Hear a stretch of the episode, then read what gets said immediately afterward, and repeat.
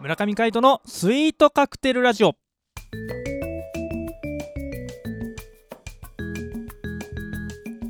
スイートカクテルラジオ始まりましたこの番組はミュージシャンの村上海人とデザイナーの馬場翔一が音楽とデザイン時々何かについて語り合っていくトーク番組ですこの番組へのご意見ご感想などはメールまたはツイッターの公式アカウントよりツイートメッセージなどでお送りくださいリスナーの皆様からのご連絡お待ちしておりますはいということでお相手はミュージシャンの村上海人とよデザイナーの馬場翔一でお届けしますろしくお願いしますよろしくお願いします、はい週明け一発目、うんえーね、月曜日やっていきたいと思いますがはい体調の方はいかがでしょうか体調バッチリですよおうんいいですねいろんな面でもうなんですか心も晴れ晴れとしてお体もしっかりと元気でなんとかやれてますよなんとかなんだ なんとかだねそれあんまり元気とは言えない元気元気元気と思えば元気気元気と思えば何でもできるそうねアントニオさんがね猪木さんがねそうあ言ってましたからボンバイエーねそうですよあの曲ってさはいはいあのなんか誰なんだろうアントニオ猪木のための曲なのそれとももともと曲があったのかな今度調べとこうかなそれは調べてねあのそうお届けできたらいいなと思っておりますんで、そう下手なこボとン言えバないでイエーねすボンバイエはいまあというところでですね、うんえー月曜日は新たな企画が浮上してきたということでですねバッチョさんはねまああのやっていきたいと思いますがあのお便りの方もねぜひぜひあのお待ちしておりますのでまあ何でもいいんです今回この月曜日の企画、はいまあ、何でもいいと言われると困る方もいらっしゃると思うので、うんまあなんかこういう曲聴きたいなとかいはいあのこういう音楽どんな音楽なんですかとか、うんどういうジャンルなんですかみたいな、どういうとこ聞いたらいいのかなとか、うんまあ音楽に関することであれば何でもね、まあ、悩みでも何でも OK なんで、そうですねはいあのーね、メッセージ送っていただけると嬉しいです。はいということで新企画を、えーやっていきたいと思います。バッチョさんよろしくお願いします。チルアウトエモーションここは横浜の片隅にある小さなカフェコーヒーより音楽の魅力を語り合う一味も二味も違った知る人のみぞ知るカフェでございますめったにお客は来ないけど今日も音楽を求めているあなたへ素敵な時を過ごしていただけるような空間をお届けするカフェチルアウトエモーション店長の海斗さん今は日いはどんな音楽を紹介していただけるのでしょ今日は、はいズバリうはいズバ リボンバイエーをボンバイエ調べるのこれから、いやあのですね、うんボンバイエーですねうん、あのーまあボンバイエーについてはまああのー後日調べるとしてこはいちらですねあのカバーしてるアーティストさんがいらっしゃるんですよあそうなんですかそうなんですえまあ横浜のビッグアーティストですよ横浜のビッグアーティストはいゆず5名とあ本当にそうですそうなのそうそうそうそうへえが、うんあのボンバイエーをまああの歌詞変えたりしてるんだけど、うんあのードームうん東京ドームでやった時ですね、うんうんあのー2001年に2人のビッグエッグ賞っていう、うんあの2人だけゆずの2人だけでうん弾き語りライブを東京ドームでややったんですようーん2人のビッグエッグ賞っていうライブをはいはいでその時にあのカバーしてる曲ですねへえ、 「ボンバイエうんうん、じゃあライブの時に出てきたっー」そうてでこすとねですね CD 化とかされてるわけじゃない CD 化されてああ CD じゃなくて DVD? DVD おーでさらに言うとえー、2000な何年になんだ17年かなお最近ですね16年だっけうんうんな、うん、まあそのぐらいにですね、えー、15周年のはいあ15周年だからもっと前だ2012年とかおーそのぐらいだったかな、んうんでにえー、その時もですねはい東京ドームでうん公演をした時に2 2人だけではやられていた時にボンバイエーを、そうなんだはいやっぱ盛り上がるんだそうですねへえそれどっちかのライブは行ったりしたのいや実はね行けてないんでございます、あそうなんだまあ仕方ないまあ、ね、 DVD で見た限りですねうんうんういん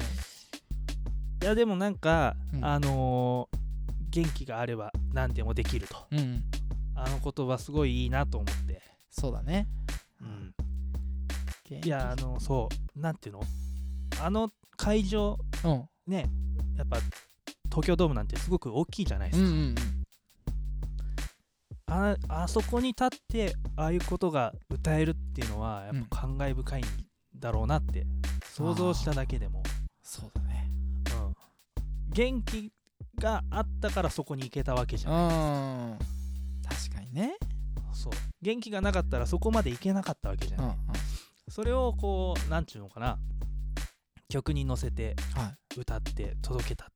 うんゆずの2人にこうちょっと感銘を受けたのを覚えてますねいいじゃないですかボンバイエボンバイエあーボンバイエねプロレス世代の人なんか僕らよりもう少し上ですけれどもはいでもねここ何年かで新日本プロレスとかねうんあのー若者とかはいはい若い女性にもだいぶ流行ってきてるみたいですしね、そうですね、うん、それこそ猪木さんとはちょっと違猪う木かもしれないですけあどーはいはいすいま猪せ木んさんとは違うかもしれないですけど あのねね最近の人たちもはいあのそういったちょっと前のプロレスなんかもね見たりうん聞いたり、名言なんかもねいろいろあるみたいですからね、まあ名言ねうんまあ名言ねう名言ってさんうんもうこう言おうと思って言えないよねまあねそうそうやっぱねこう言葉の重みみたいのがねあるからねそううん言葉の重みってやっぱすごいなって思うよねうんこうなんだろうな